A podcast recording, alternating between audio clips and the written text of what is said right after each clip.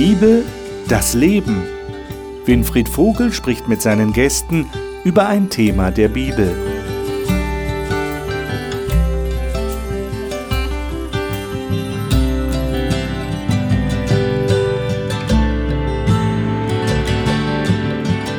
Willkommen zu unserer Gesprächsrunde über die Bibel. Wir studieren immer noch den Brief des Paulus an die Christen in Rom.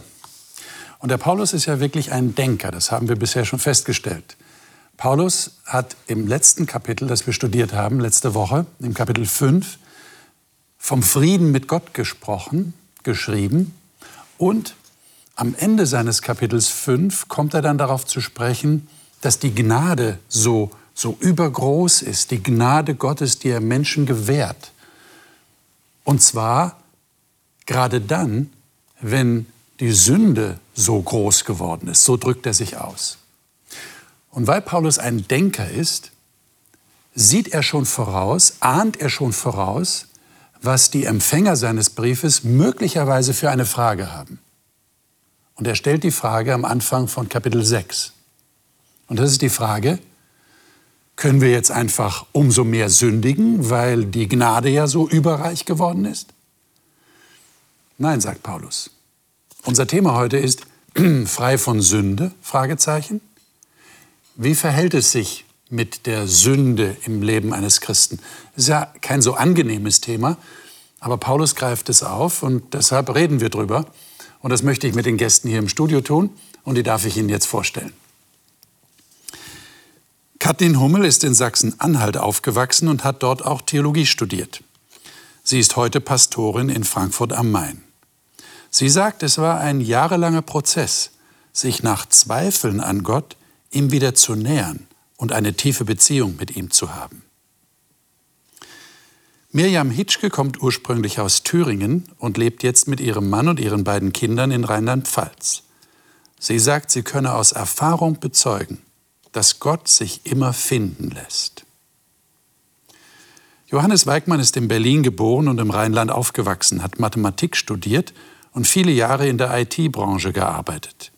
In seinem aktiven Ruhestand engagierte sich für etliche soziale Projekte und ist Flüchtlingsbeauftragter seiner Freikirche.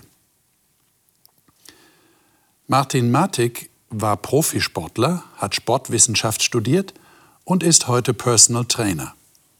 Er sagt, die Worte der Bibel hätten für ihn mehr Kraft als der stärkste Sportler – und sie beinhalten ein tiefes Geheimnis, das sich zu entdecken lohnt. Freue mich, dass ihr da seid. Lade euch ein, dass wir Römer Kapitel 6 aufschlagen und dort mal die ersten beiden Verse miteinander lesen und auch noch den Vers 15, weil der Vers 15 eigentlich in der Wiederholung dessen ist, was in Vers 1 steht. Wer von euch wäre so nett? Kathleen, darf ich dich bitten, mal diese Verse zu lesen? Du hast die Neues Leben Übersetzung. Genau. Heißt das, dass wir weiter sündigen sollen, damit Gott Gelegenheit hat, uns noch mehr Gnade zu schenken? Natürlich nicht. Wenn wir für die Sünde tot sind, wie können wir da weiter in ihr leben? Und Vers 15 bedeutet das, dass wir weiter sündigen dürfen, weil Gottes Gnade uns vom Gesetz befreit hat? Natürlich nicht. Hm. Also meine Frage, die mir gekommen ist, wie könnte man denn überhaupt auf die Idee kommen, zu meinen, dass man weiterhin Unrecht tun kann, äh, weil die Absicherung durch die Gnade ja gegeben ist. Ist das so ähnlich wie bei Kindern, die sagen, ah, meine Eltern, die, die werden mir das schon verzeihen und die bringen das auch wieder in Ordnung, was ich an Mist gebaut habe. Ist das so, dieses Denken? Ich kann mir das schon gut vorstellen, okay. dass man sagt, naja, also wenn man so davon hört, dass Gott einem vergibt, mhm. dass man sich dann denkt, naja, dann okay, jetzt habe ich zwar was falsch gemacht, aber dann gehe ich einfach hin und sage mal Entschuldigung und dann ist es wieder gut. Ist es wieder gut so. Dann Gott vergibt ja immer wieder. Das hören wir ja auch so. Ja. Wir, wir, kriegen das beigebracht, dass Gott ja, uns Eben. gnädig ist und ich kann mir schon vorstellen, dass manche dann auch auf diese Idee kommen, so zu sagen, ja, dann ist es ja eh egal. Aber, aber ihr seid noch nicht auf die Idee gekommen. Doch, ich glaube, das hat auch ganz viel mit der Angst vor Strafe zu tun, Aha. so ein Denken. Also wenn ich bestimmte Verhaltensmuster vermeide, weil ich nicht bestraft werden möchte oder Angst vor Strafe habe, dann komme ich auch leicht in dieses Denken, ja, wenn mir aber nichts passieren kann, nichts Schlimmes, dann kann ich es ja auch machen. Hm.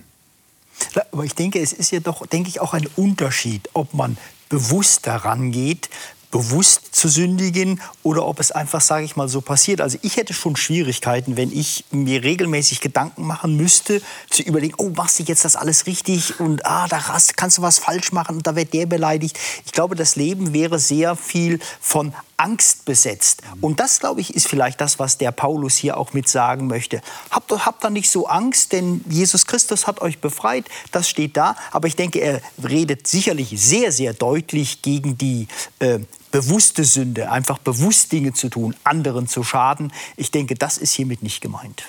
Also er will praktisch äh, darauf hinweisen, dass es schon eine Versuchung sein könnte, dass man so, wie ihr beschrieben habt, nicht, so ein bisschen in Sicherheit wiegt, äh, dann, dann ist es ja nicht so schlimm. Aha. Ja, das ist schon, schon interessant. Was meint er denn mit dem unter dem Gesetz im zweiten Vers? Äh, oder Vers 15 äh, ist das, äh, sollen wir sündigen, weil wir nicht unter Gesetz, sondern unter Gnade sind. Was meint er mit dieser Freiheit vom Gesetz? Das kommt ja auch in anderen Versen zum Ausdruck beim Paulus. Wir sind frei vom Gesetz. Ähm, könnt ihr euch das erklären, was er damit meint? Also das ist sicherlich nicht so einfach zu verstehen und es muss auch ein Umdenken im Leben eines Menschen passieren, was er hier anspricht. Mir fällt da, ich muss gerade an meinen, meinen Sohn denken. Wir haben ja zu Hause, stellen wir ja auch Regeln auf als Eltern. Unter anderem, was den Medienkonsum angeht. Ja? Und immer wieder gab es eine Zeit, wo man versucht, neue diese Regel anzupassen oder äh, was weiß ich passwortgeschützte Sachen einzuführen und so weiter. Und dann irgendwann habe ich gesagt, ich habe keine Lust mehr solche Spielchen zu spielen, die er dann vielleicht wieder findet zu umgehen. Ich habe doch nicht und so. Mhm. Sagt irgendwann wünsche ich mir doch einfach, dass du von dir aus erkennst, dass das einfach nicht in Ordnung ist, uneingeschränkt zu allem Zugang zu haben. Und das hat er dann eingesehen und das klappt jetzt. Das ist ein Lernprozess. Das ist auch noch nicht. Ich bin ja zum Teil in meinem eigenen Verhalten auch noch nicht so weit, dass ich sage, dass ich das erkannt habe. Das schadet mir einfach und es tut mir gut, wenn ich mich an gewisse Dinge freiwillig halte, weil ich weiß, es wird, es dient zu meinem Besten. Das ist ja eine Erkenntnis, die dahinter steht. Einfach nur um des Gesetzes willen. Ich bewege mich innerhalb des Rahmens, weil ja, es ist mir jetzt gerade nicht verboten. Das wäre zu wenig, das ist zu billig. Das wäre dann auch irgendwie so angstbesetzt, nicht, was du das vorhin gesagt Angst, hast. Dann genau, habe ich Angst vor der Strafe und dann mache ich es nur deshalb nicht. Und der Paulus will auf was anderes hinweisen. Mhm. Okay. Wenn man aber Martin. jung ist ne, und dann noch nicht damit umgehen kann, zu sagen, ähm, vertrau mir und, und mach das äh, mir zuliebe, dann braucht man schon Grenzen, die, die einen hinweisen, das ist richtig, das ist falsch. Ja? Wenn ich meiner Tochter sage, lauf nicht über die Straße, die kennt noch nicht die Folgen. Ja? Dann, dann muss man eben auch mal zugreifen und sagen, stopp, hier ist äh, eine Grenze, sonst verletzt du dich. Ja? Also Gesetze sind schon wichtig, aber letztendlich irgendwann muss es weitergehen. Ja? Da muss schon eine Weiterentwicklung sein. Aber es gibt ein, ich glaube, es gibt eine Zeit, wo selbst auch wir als Erwachsene nicht ganz wissen, was ist äh, richtig, was ist falsch. Ja? Es gibt ja auch so Grauzonen. Also ich würde sagen, es ist schon so, eine Art Reifungsprozess, dass man irgendwann ab einem bestimmten Alter, so deutet ihr das jetzt an, auf die Idee kommt, äh, es ist vielleicht auch nicht alles so gut, was ich vorhabe. Es wäre besser, ich würde es nicht machen. Also ich sehe das irgendwo ein und verinnerliche dann irgendetwas. Ist das so? Ist das auch im Leben eines Christen so? Würde, würde das euer Leben beschreiben? Dass ihr irgendwann diese Einsicht gewonnen habt, es ist besser, wenn ich das, äh, wenn ich es anders mache, wenn ich anders lebe. Das hat was mit, auch mit Erfahrungen zu tun, mhm. mit guten Erfahrungen. Gerade wenn es jetzt um diese Regelgeschichten geht, da, da merke ich eben bei diesem Spiel mit den eigenen Kindern, dass das immer mehr zunehmen kann. Das kann ganz schnell äh, zur Wortglauberei werden. Aber ich habe doch nur, mhm ich habe doch innerhalb von den zehn Minuten, die mir erlaubt waren. Und dann wird es immer enger, immer enger und immer mehr Wenn-Fälle und Wenn-Fälle. Und darum geht es am Ende nicht. Das macht auch keinen Spaß mehr. Wo ich sage, da möchte ich als Elternteil irgendwann auch mal in die Erziehung was hineingelegt bekommen, wo mein Kind von sich aus sagt, ich weiß, dass das nicht gut ist für mich. Und ich denke, so ist es genauso auch in der Beziehung äh, zwischen Gott und mir. Gott möchte mir nicht alles haarklein vorschreiben müssen oder bei jeder Entscheidung, die ich treffe, oh, lieber Gott, was soll ich denn jetzt machen? Er will doch irgendwann, dass ich auch mal laufe und dass ich einfach dieses Grundregelwerk kenne, einfach weil ich die Erfahrung gemacht habe, Es tut mir nicht gut, wenn ich bestimmte Grenzen überschreite.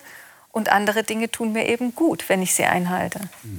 Ich glaube, das ist wichtig, dieser Punkt, dass man die Erfahrung auch sammelt. Weil sonst ist das äh, eine reine Theorie. Ja, wenn ich jetzt im Studium bin, äh, Sportwissenschaften habe ich studiert, und da gibt es Leute, die sitzen nur im Schreibtisch und erzählen dir was über Sport, haben aber selbst noch nicht was erlebt. Und äh, sowohl in die eine als auch in die andere Richtung. Mhm. Ja. Und ähm, ich glaube, dieser Punkt, Erfahrung zu sammeln, auch mal schlechte Erfahrungen zu sammeln, dass man erlebt, okay, das tut mir auf Dauer auch nicht gut, in diese Richtung weiterzuleben, ähm, äh, das ist super wichtig, finde ich. Ich würde gerne noch mal einen Aspekt nehmen, Gesetz und Gnade, was ja hier in den, ja. in, in den Bibeltexten zum Ausdruck gekommen ist vor 2000 Jahren hat Paulus geschrieben, selbst Jude. Und den Juden war ja vor Jesus Christus nur das Gesetz bekannt, nach dem sie sich gerichtet haben. Und die Pharisäer, die das ja sehr weit ausgeweitet haben mit zusätzlichen Gesetzchen und so weiter und so fort. Und ich kann mir durchaus vorstellen, dass das für viele einfach sehr stressig gewesen ist, angstbesetzt, immer wieder Gesetz, oh, das habe ich jetzt falsch gemacht und dann muss ich wieder opfern. Und das wurde ja sehr stark gefördert. Und hier ist es ja ein völliger Paradigmenwechsel durch Jesus Christus eben nicht mehr unter dem Gesetz zu stehen, als Hilfestellung sehr wohl, aber keine Angst zu haben, was ich ja schon sagte, dass wenn man an der Stelle sündigt, dass eben Jesus Christus da ist und eben in seiner Gnade uns diese Dinge vergibt. Und ich denke, das will der Paulus hier an der Stelle zum Ausdruck mhm. bringen. Sehr deutlich. Lesen wir mal weiter, was der Paulus hier sagt. Das wird nämlich noch krasser, was er da sagt. Und da hätte ich schon ein paar Fragen an euch. Ähm, Nehmen wir noch mal den Vers 2 und lesen bis Vers 11. Wir nehmen uns mal diesen etwas längeren Abschnitt vor, weil ich glaube, es ist gut, wenn wir mal reinkommen, auch in die Denkweise des Paulus. Ähm, Johannes, darf ich dich bitten, du hast die, die Luther 2017. Lies Jawohl. doch mal aus dieser Bibelversion. Ab Vers 2. Bitte. Das sei ferne. Wir sind doch der Sünde gestorben. Wie können wir noch in ihr leben? Oder wisst ihr nicht, dass alle, die wir auch Christus Jesus getauft sind, die sind in seinem Tod getauft. So sind wir ja mit ihm begraben durch die Taufe in den Tod, auf das, wie Christus auferweckt ist von den Toten durch die Herrlichkeit des Vaters, so auch wir in einem neuen Leben wandeln. Denn wenn wir mit ihm zusammengewachsen sind, ihm gleich geworden in seinem Tod, so werden wir ihm auch in der Auferstehung gleich sein. Wir wissen ja, dass unter unser alter Mensch mit ihm gekreuzigt ist, damit der Leib der Sünde vernichtet werde, so dass wir hinfort der Sünde nicht dienen. Denn wer gestorben ist, der ist frei geworden von der Sünde. Sind wir aber mit Christus gestorben, so glauben wir, dass wir auch mit ihm leben werden und wissen, dass Christus von den Toten auferweckt, hinfort nicht stirbt. Der Tod wird hinfort nicht über ihn herrschen. Denn was er gestorben ist, das ist er der Sünde gestorben, ein für allemal. Was er aber lebt, das lebt er Gott. So auch ihr. Haltet euch für Menschen, die der Sünde gestorben sind und für Gott leben in Jesus Christus. Hm. Also unser Thema heute ist frei von Sünde. Fragezeichen. Äh, wie erlebt ihr das? Äh, Paulus sagt hier ganz klar, wir sind der Sünde oder ihr seid der Sünde gestorben. Er redet ja die Christen in Rom an. Ähm, könnt ihr das bestätigen? Nachdem ihr Jesus angenommen habt als euren Erlöser, darum geht es ja, seid ihr gestorben. Also der Sünde gestorben. Das heißt ja nicht, das bedeutet ja nicht, dass ich nie wieder einen Fehler mache und nie wieder Schuld auf mich lade. Es hat ja eine ah. andere Bedeutung. Es bedeutet, dass ich die Folgen der Sünde nicht mehr tragen brauche. Ich bin frei geworden von, mhm. ja, von der Folge der Sünde. Das ist ja Vers 9, der Tod hat keine Richtig. Macht mehr über ihn, steht genau. bei mir. Ja, genau. Und das, ähm, das gibt in meinem Leben, das kann ich bezeugen, ja, das gibt mir Gewissheit, das gibt mir Frieden. Immer wieder auch trotzdem ich Fehler mache, angenommen zu sein, geliebt zu sein und die Chance habe auf, auf ein ewiges Leben, auf Erlösung. Ich finde das sehr herausfordernd, äh, wenn wir uns mal ähm, anschauen, dass das ja eine, eine, eine Sache ist, die man auch annehmen muss. Und das ist nicht so einfach. Also wenn ich jetzt mit Leuten rede und die mir sagen, ja gut, du musst es nur annehmen ähm, und dann bist du frei von allem, was, was dich irgendwie belastet. Ähm, das ist herausfordernd, äh, weil selbst Leute, die, die in die Gemeinde, in die Kirche gehen, teilweise auch genau damit ein Problem haben, das zu verinnerlichen. Das eine ist ja das Logische, das andere ist, wie sieht es wie sieht's wirklich in dir drin aus? Hast du immer noch diesen Kampf? Bist du dir sicher, dass du frei bist, dass du frei gesprochen bist, dass du ähm, ja auch innere Ruhe hast? Und das, das finde ich sehr herausfordernd bei ganz, ganz vielen, auch persönlich zum Teil. Also das ist ja nicht äh, ein Dauerzustand, der dann einmal getauft und versiegelt und fertig und jetzt bist du im, im gleichen Modus, sondern das geht hoch und runter. Ja, ich meine, es gibt ja auch Christen, die, die da, äh, daraus einen Druck ableiten. Den kennen wir alle und den versuchen wir ja äh, irgendwie auf Abstand zu halten, indem wir dann sofort sagen, so wie du es gerade zum Ausdruck, ja, aber ich mache auch Fehler ich werde wieder schuldig werden. Mhm. Das ist eine gewisse Erleichterung, die wir spüren, weil ein anderer kommt und sagt, ja, aber jetzt ist, äh, ne, mit Sünde ist jetzt nichts mehr. Ne? Du bist jetzt neu geworden und jetzt ist alles wunderbar. Ähm, wie ist es denn jetzt nun wirklich? Was, was ist jetzt tatsächlich anders geworden? Ich denke, das müssen wir noch mal deutlich sagen. Was meint der Paulus hier? Er redet von der Taufe. Äh, was passiert da? genau? Was ist da bei euch passiert? Könnt ihr das beschreiben? wenn ich dann denke, meine Taufe, die liegt nur schon über 40 Jahre zurück, dass man sich Jesus Christus übergeben Also du bist hat. auch als Erwachsener getauft worden? Als Erwachsener bin ich ja. getauft worden und dass ich sage, ja, unmittelbar da ist da erstmal nichts passiert. Das ist dann ein Das ist nichts passiert. Ehrlich? Ja, ich weiß nicht, wie es dir gegangen ist. ja, ja.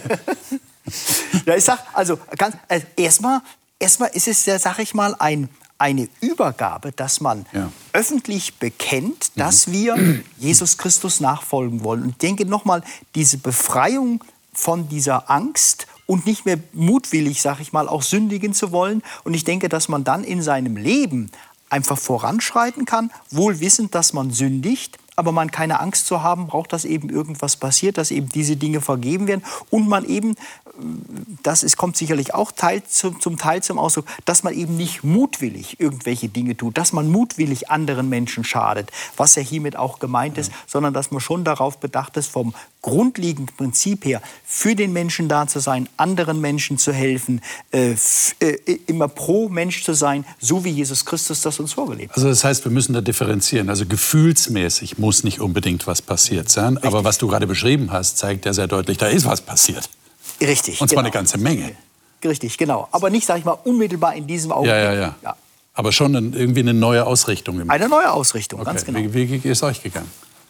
Also ich habe mich mit 18 taufen lassen. Mhm. Ähm, also auch Erwachsenentaufe, weil ich bewusst mich für Jesus entscheiden wollte. Auch bewusst gesagt habe, ich will ähm, so leben, wie Gott es will. So, da, da, spielt es ja schon mit rein, diese, mhm. diese Frage auch nach Sünde. Ähm, dass ich, ich habe mit meiner Taufe gesagt, ich, ich versuche diesen, diesen Leben auch, ja, dieses Leben so zu leben, wie Gott sich das vorgestellt hat, wie er das auch so umrissen hat in, in seinen Geboten und das so auch zu, auszuführen. Merke dann auch immer wieder, dass ich das nicht immer schaffe. Ähm, und da empfinde ich so diesen, diesen Römerbrief oder auch jetzt diesen Text als sehr seelsorgerlich irgendwie. Weil der Text mir sagt, es ist in Ordnung, wenn du das nicht schaffst.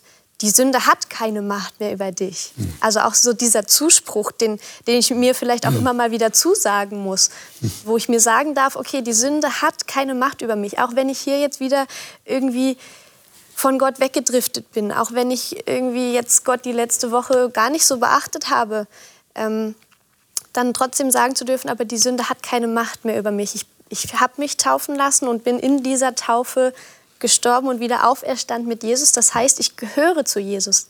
Und das auch ja, vielleicht manchmal über mir selber so auszusagen. Ja. Ja. Aber das ist jetzt eine völlig andere Perspektive als die, die ich gerade versucht habe zu karikieren. Habt ihr das gemerkt? Ja, es ist genau das Gegenteil von diesem, was, du hast gesündigt? Du bist doch der Sünde gestorben. Hast du das nicht verstanden? Versteht ihr? Ja, klar. Sondern dieses Bewusstsein, die Sünde hat keine Macht mehr über mich. Habt, habt ihr das auch so empfunden? Empfindet ihr das so? Sünde hat keine Macht mehr über mich? Ich, äh, ich habe gerade, wo du darüber erzählt hast, äh, darüber nachgedacht, wenn ich mich mit Leuten unterhalte, mit Freunden zum Beispiel, die nicht gläubig sind oder auch, und erzähle ihnen, ja, ich bin diesen Weg gegangen, dann kommt öfters die Frage, ja, was ist denn Schlimmes dran? Was ist denn Schlimmes? Warum, warum gehst du jetzt auf die Seite? Warst du so ein schlechter Mensch also, vorher? Ne? Bist, du, bist du so schlecht? Oder du hast doch niemand umgebracht? Oder, ja? Also so, so Fragen kommen dann. Was bringt mir das persönlich? Ja? Was, was, was, äh, warum sollte ich? Warum sollte ich äh, jetzt auf Gottes Seite äh, mich taufen lassen und in diese Richtung gehen? Ja, ich weiß nicht, was du da für eine Antwort hast, wenn du mit Leuten darüber redest, aber das ist nämlich äh, oft, was, was danach kommt. Das ist die, Entschuldigung, die Frage, die, ich, äh, die man sich selber vielleicht auch oft stellt. Also ich war auch an dem Punkt, wo ich mir diese Fragen immer wieder stelle. Und inzwischen habe ich eine Antwort darauf. Ich habe mich auch bei meiner Taufe mit 16 Jahren nicht schuldig gefühlt. Also da habe ich nicht groß irgendwas verbrochen, wo ich gesagt hätte, so jetzt muss mein Leben aber mal neu anfangen. Sondern das ist erstmal wirklich ein bewusstes Entscheiden gewesen, ich möchte mein Leben Gott übergeben. Und was das bedeutet, das erlebt man erst im Laufe des Lebens wenn man vor Entscheidungen steht. Wie, wer wird mein Partner werden? Will ich mal Kinder haben? Wie, wie, Erziehungsfragen. Wie sieht mein beruflicher Werdegang aus? Was ist, wenn ich arbeitslos bin? Wie geht es dann weiter? Dinge, wo ich gefragt bin, wo mein Verstand gefragt ist, wo ich lebensentscheidende, wo ich ja lebensweisende Entscheidungen treffe. Da äh, bin ich jetzt an dem Punkt, wo ich sagen darf, ich muss das gar nicht immer alles wissen. Ich muss darauf keine Antwort haben. Ich gehöre Jesus und ich weiß, oder Gott und er hat einen Plan für mein Leben und das ist meine Überzeugung. Und deswegen darf ich zu ihm kommen und ihn fragen. Es ist eine Option mehr, die ich habe, die ein anderer, der daran nicht glaubt, nicht hat. Wobei und die ich nicht missen möchte. Man könnte ja dann auch fragen, warum soll ich denn Gott fragen? Ich, ich will mich frei entscheiden. Ich will mich dann nicht von Gott abhängig machen. Also man kann man es ja auch genau andersrum denken. So, das ist ja ein bisschen die Frage, was, was bringt mir das in Anführungszeichen vielleicht? Also ich habe es immer als sehr tröstlich empfunden zu wissen, oder auch wenn ich heute an dem Punkt bin, wo ich keine richtige Entscheidung, kein richtig oder falsch weiß und äh, viele Wege vielleicht zur Verfügung stehen, die richtig sein könnten, dass ich dann sagen kann, ich gehe jetzt einfach, ich weiß, Gott ist dabei. Oder ich darf ihn auf alle Fälle erst mal fragen und vielleicht zeigt er mir einfach eine Antwort und wenn nicht, dann weiß ich, er geht mit. Also das gibt mir schon Freiheit, ja. Was mir da hilft, ist zu wissen, dass Gott mich liebt. Weil ich dann nämlich weiß, da ist jemand, der es wirklich, wirklich gut mit mir meint. Und dass ich dem folgen kann. Und dann ist es nämlich, dann ist es nicht mehr so schlimm zu sagen, ähm, Gott, was soll ich machen? Sondern dann weiß ich, wenn ich Gott frage, dann wird er das mir sagen, was, was wirklich gut für mich ist.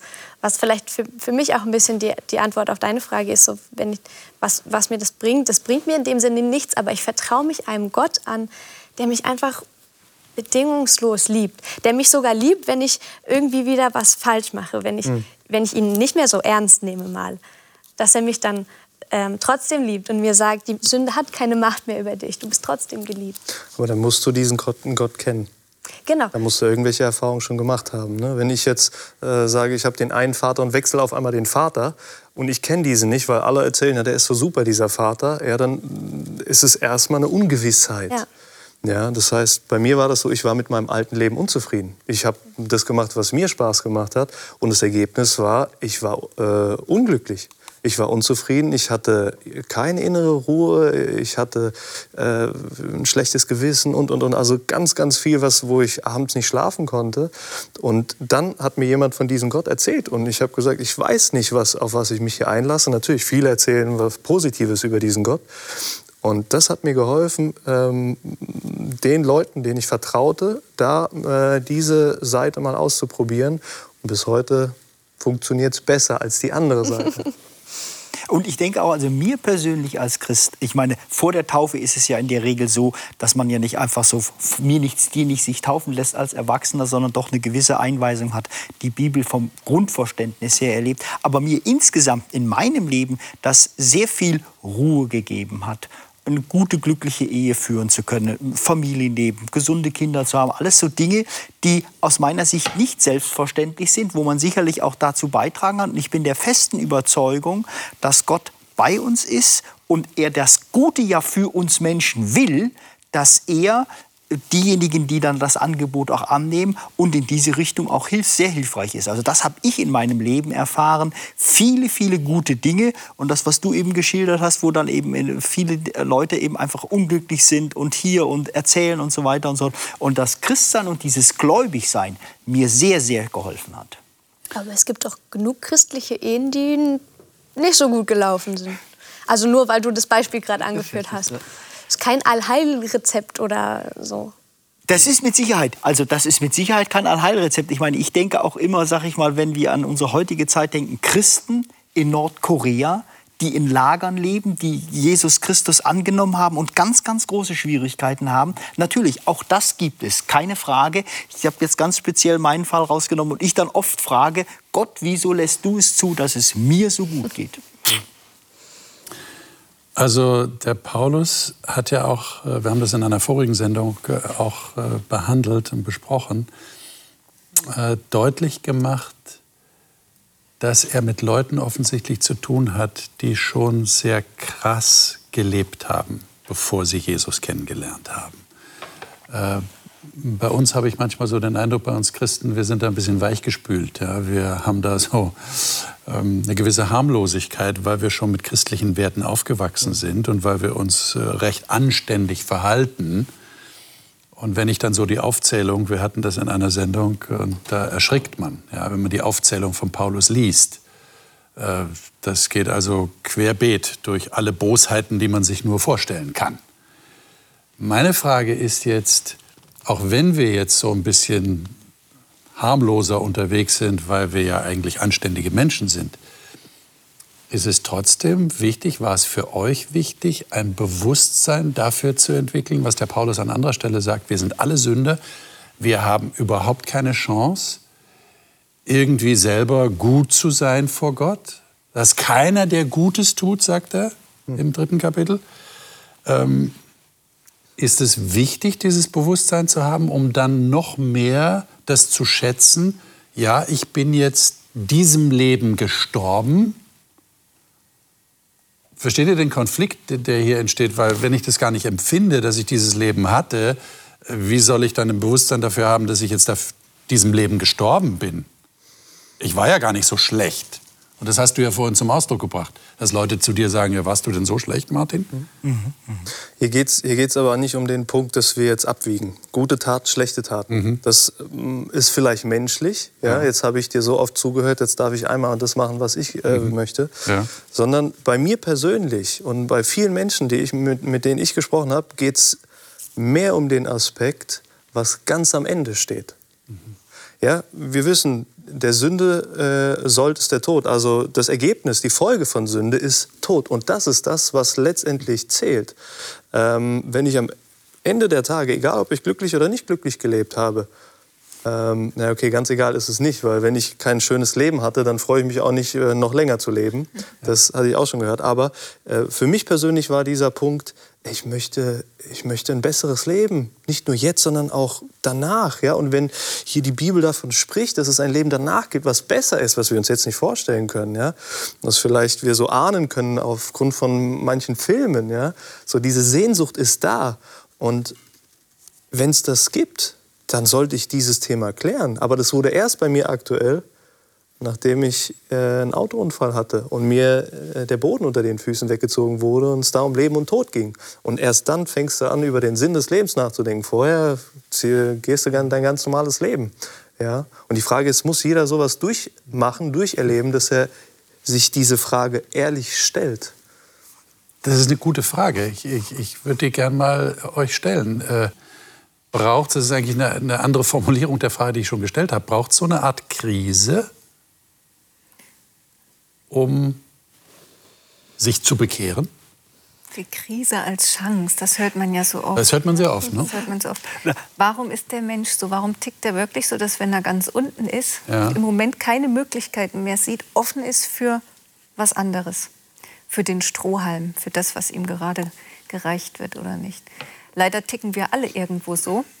Ich habe für mich persönlich in meinem Leben immer gesagt, äh, ich möchte nicht erst was Schlimmes erleben, um dahin mhm. zu kommen, wo du mich haben möchtest. Mhm. ja, um, um charakterbildend irgendwas zu erleben. Es muss ja auch nicht unbedingt was Schlimmes sein. Mit Krise meine ich nicht nur, dass mir was Schlimmes passiert, so wie dir es ja. passiert ist im Autounfall, sondern vielleicht eine Sinnkrise, dass ich äh, irgendwie unsicher bin. Was ist das mit diesem Leben? Muss ich das erleben? Weil bei manchem, was ihr gesagt habt, habe ich so ein bisschen den Eindruck gehabt, naja, ich habe mich taufen lassen, weil das eine gute Sache war. Ja, so, ich glaube, so, so, empfinden viele Christen. Das ist eine gute Sache. Warum nicht? Ich lebe jetzt mit Jesus. Ja, der hat mich erlöst. Meine Frage ist, gerade aufgrund dessen, was der Paulus hier schreibt, muss ich da so eine Krise haben? Ich kann es doch eh nicht beeinflussen. Ich kann es nicht beeinflussen. Also ich kann ja nicht sagen, ich, ich möchte bitte keine Krise im Leben haben.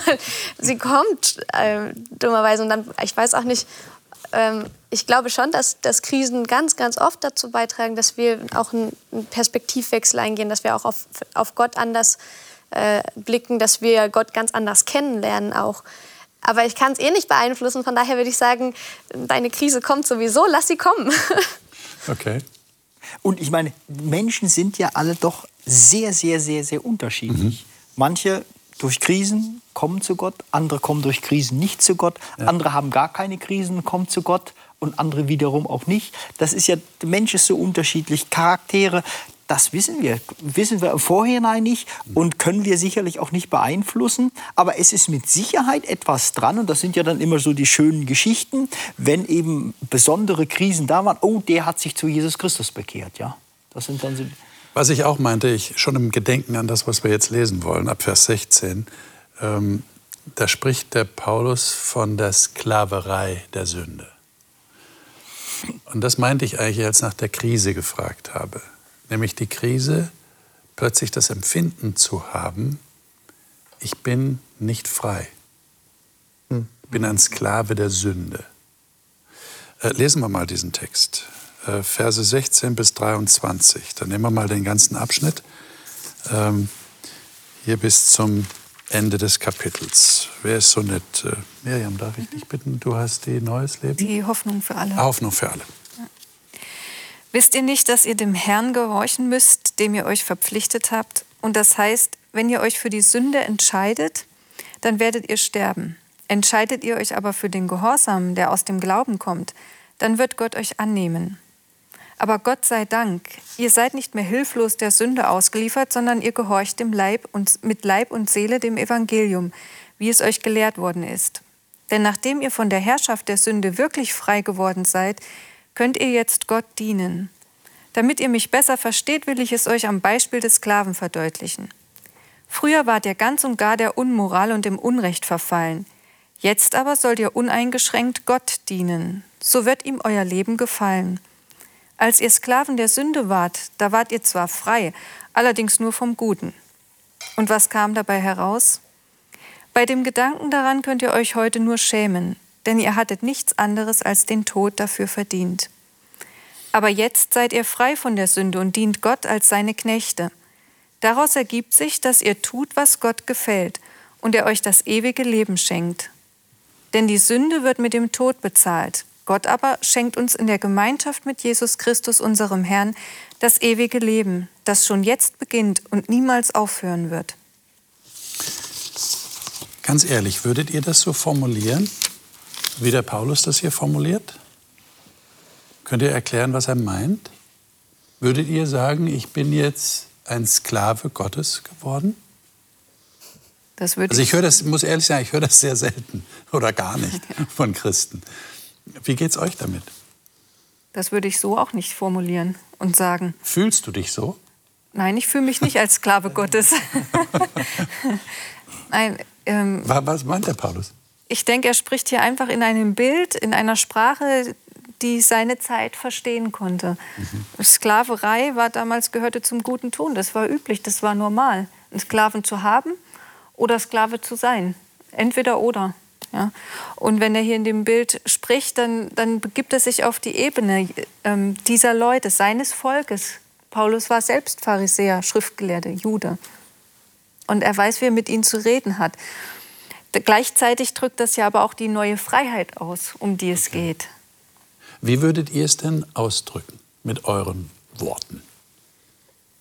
Habt ihr da eine Idee? Vielleicht Diener. Also man wechselt, man wechselt vom einen zum anderen Diener. Ich habe mit Dien, Dienen kein äh, Problem, okay. also mit dem Wort dienen. Mhm. Ja, ähm, ich habe auch gekellnert und was auch immer, alles schon gemacht. Ja, damit habe ich kein, äh, kein Problem. Mhm. Ähm, ist halt ja, vielleicht ein bisschen, bisschen besser als Sklave. Also Sklaven benutzen wir ja heutzutage das Wort auch gar nicht mehr. Okay. Also ich bin ein Diener Gottes. Mhm. Wir haben ein sehr negatives Bild von Sklaverei. Ja. Vielleicht auch eher so aus 17., 18. Jahrhundert, so aus, aus den afroamerikanischen Sklaven in Amerika. Das ist so das Bild, was wir haben, dass Leute dann in, in Schiffe verfrachtet werden und verkauft und dann auch ihr ganzes Leben Sklaven sind. Im, Im, jüdischen Gesetz sind die Leute ja nie ihr ganzes Leben lang Sklaven, sondern die, die Sklaven werden, werden viel besser behandelt als das, was wir üblicherweise so als Sklaven im Kopf haben. Ich glaube, deshalb kann Paulus das auch benutzen, dieses Bild, weil da für sie die Sklaven jetzt nicht Leute waren, die dreimal am Tag ausgepeitscht wurden und nur die Drecksarbeit machen mussten, sondern das war, die haben zum Haushalt gehört. Das waren gute Leute. So. Und ähm, Sklaven hatten auch Rechte. Ne? Ja, also genau. Gott hat sie ja auch geschützt irgendwo. Ja. ja. Von daher, also für Paulus war das nicht so anstößig, dieses Bild wie für uns. Wir haben jetzt eine ganz andere Geschichte schon im mhm. Hintergrund. Und dann finde ich das Bild vom Dienen vielleicht wirklich schöner, weil mit Dienst, so Service, Dienstleistungen, damit können wir heute was anfangen. So, das machen wir ja, das ist auch überhaupt kein Problem. Jemand, der, der kellnert, ist ja nicht irgendwie ein geringerer Mensch oder so. Ne? Ähm, ja. Jetzt redet er von Freiheit. Ja, wenn ich Vers 18 nehme, hier in der Elberfelder, frei gemacht, aber von der Sünde seid ihr Sklaven der Gerechtigkeit geworden. Ähm, wie ist das zu verstehen? Frei von der Sünde, Sklave der Gerechtigkeit. Wie würdet ihr das ausdrücken? Da, da passt der Dienst nicht mehr so ganz, oder? Ist da nicht ein anderer Aspekt, der durchkommt? Was meint ihr? Ja, schon auch dienen, der Gerechtigkeit dienen. Der Gerechtigkeit kann man vielleicht dienen, okay, auch sagen. Ja. Mhm. Oder einfach auch, nach wem richte ich mich aus? Von wem lasse ich mich führen? Von wem lasse ich mir etwas sagen? Mhm. Ja. Und Gott will ja keine, keine guten Werke. Gott will, dass mein Herz gut ist. Er will gute Menschen. Und die Werke resultieren dann aus einem guten Herzen das ist ja das, was, was Gott verändern möchte. Also immer wieder, wohin richte ich mich aus und von wem lasse ich mich beeinflussen? Und das habe ich selber in der Hand. Mhm. Ja. ja. Ich würde es vielleicht, sag ich mal, wenn man es so salopp heute sagen würde, oh ja, wir ähm, sind nicht, brauchen nicht mehr zu sündigen, sondern voller Freude sind wir da, dass Jesus Christus uns erlöst hat, dass wir als Menschen da sein können und ihm und uns, uns seinen Regeln und Bedingungen oder wie auch immer man es sagen möchte, äh, freudig dabei sind. Sagen wir mehr so, also Paulus sicherlich, was du schon sagtest, vor 2000 Jahren war die Ausdrucksweise eben einfach völlig mhm. anders. Er wollte damals den Christen in Rom eben etwas deutlich machen. Und es muss ja damals nicht unbedingt schlecht gewesen sein, Sklave gewesen zu sein, sondern das war, können wir vielleicht gar nicht mehr so nachvollziehen in der heutigen Zeit. Du meinst, deshalb kann er auch sagen, ihr seid Sklaven Gottes? Denke ich, das ist mit ein Grund, das eher das positiv zu sehen, mhm. ja. Und wir haben unmittelbar Sklave, äh, das, was wir halt eben erlebt haben, gerade ja. Äh, im ja. 16., 17. Jahrhundert, eher negativ besetzt. Ja. Ich würde da gerne noch mal nachhaken, weil du sagst, das hat mit Korrekturfähigkeit zu tun, so habe ich dich verstanden. Also jemand anderes kann mir etwas sagen, ich lasse mir etwas sagen. Erlebt ihr das auch so in eurem Leben, dass ihr zum Beispiel sagt, nee, das mache ich jetzt nicht, weil ich weiß, dass das nicht gut ist, dass, das, dass Gott das nicht will. Und ich bin ja jetzt bei ihm. Ich bin jetzt auf seiner Seite. Ist das so? Ist das so, so ein Gedankenprozess? Also so nach Paulus, ich bin bei Gott, ich bin ein Diener Gottes oder eine Dienerin Gottes und deshalb mache ich das nicht mehr. Die Bibel ist da knallhart. Es gibt ja nur zwei Richtungen. Ja. Ja? Gut, böse. Ja. Es gibt keinen Mittelweg. Ja. Es gibt Gott und die andere Seite. Mhm. Äh, es gibt die Sünde und den Tod und es gibt das ewige Leben. Und ähm, da, da ist die klipp und klar. Und wenn ich merke, eine, eine Richtung tut mir nicht gut, dann frage ich doch, was muss ich tun, damit es mir besser geht. Wenn ich Misserfolg in der Firma habe, dann stelle ich mir irgendwann die Frage, warum habe ich diesen Misserfolg? Ich muss doch irgendwie schauen, andere haben doch auch Erfolg. Und da bin ich der Diener und sage, ich möchte von dir lernen. Ich möchte lernen, wie ich besser lebe. Ich möchte le äh, lernen, wie ich glücklich werde. Ich möchte lernen, wie ich ewiges Leben bekomme. Mhm. Zeig mir diesen Weg. Ich bin bereit, deinem Willen zu gehorchen.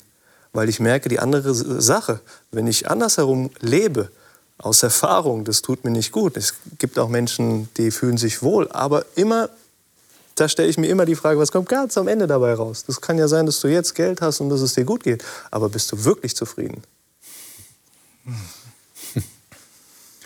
Und da würdet ihr dann sagen, ja, da merke ich, dass ich, um jetzt die Ausdrucksweise des Paulus zu verwenden, frei von der Sünde bin. Könnt ihr das noch mal kurz erklären, weil äh, in, in, den letzten beiden Minuten, weil da, da kann ja leicht ein Missverständnis aufkommen. Soweit ich das so also, erfahren habe. Das eine ist ja, dass ich ähm, erst mal an den Punkt komme, wie du es eben schon gesagt hattest, dass ich sage, irgendwas läuft hier nicht, nicht rund. Mhm. Jetzt äh, brauche ich eine Lösung. Und ich frage nach dieser Lösung. Das ist ja schon mal der erste Schritt, das zu erkennen. Ja, oder meine Schuld zu erkennen. Und das Zweite ist dann, wenn ich darauf aufmerksam gemacht werde, und das werde ich, also das habe ich schon genug erlebt in meinem Leben, dass wenn ich Gott gefragt habe, warum komme ich an dem Punkt nicht weiter in dieser Beziehung oder was auch immer, jetzt zeig mir doch mal, was ich falsch mache oder was geändert werden muss. Und dann kommt auch die Korrektur. Definitiv. Und dann ist die Frage, will ich das überhaupt hören? Will ich mich danach ausrichten? Will ich es anders machen? Kann ich das? Mhm. Und da bin ich dann wieder gefragt. Da ist dann mein Gehorsam gefragt. Oder wie ernst nehme ich denn meinen Wunsch, den ich geäußert habe? Hm. Die Frage hier ist ja ein bisschen auch, was Freiheit ist. Genau. Ähm, was bedeutet das denn, frei zu sein?